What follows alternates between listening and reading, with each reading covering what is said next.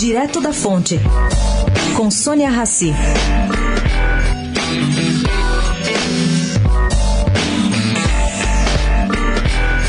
A Portela, campeã do Carnaval Carioca do ano passado e uma das favoritas desse ano, junto com a Salgueiro e a Mangueira, tenta depender cada vez menos da verba pública, chamada de camisa de força pelo presidente da escola, Luiz Carlos Magalhães. Ele conta que a escola vai lançar uma boutique virtual logo depois das festas e que está tudo pronto, já foi autorizada pelo Estado, tem CPNJ, tudo isso. Segundo o presidente, a meta é chegar ao ano que vem com 30% dos custos do carnaval cobertos por atividades próprias. Hoje em dia, essa taxa é de 20%.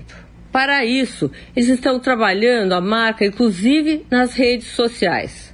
Hoje, 300 mil pessoas acompanham a escola pelas redes, o que ajuda a venda de produtos como camisetas e bonés. Além disso, a Portela fechou parceria com Madureira Shopping, onde faz exposições e vende produtos de janeiro a janeiro.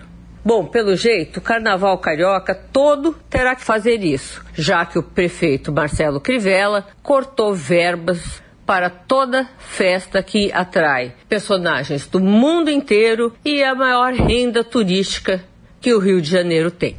Sônia Raci, direto da fonte para a Rádio Eldorado.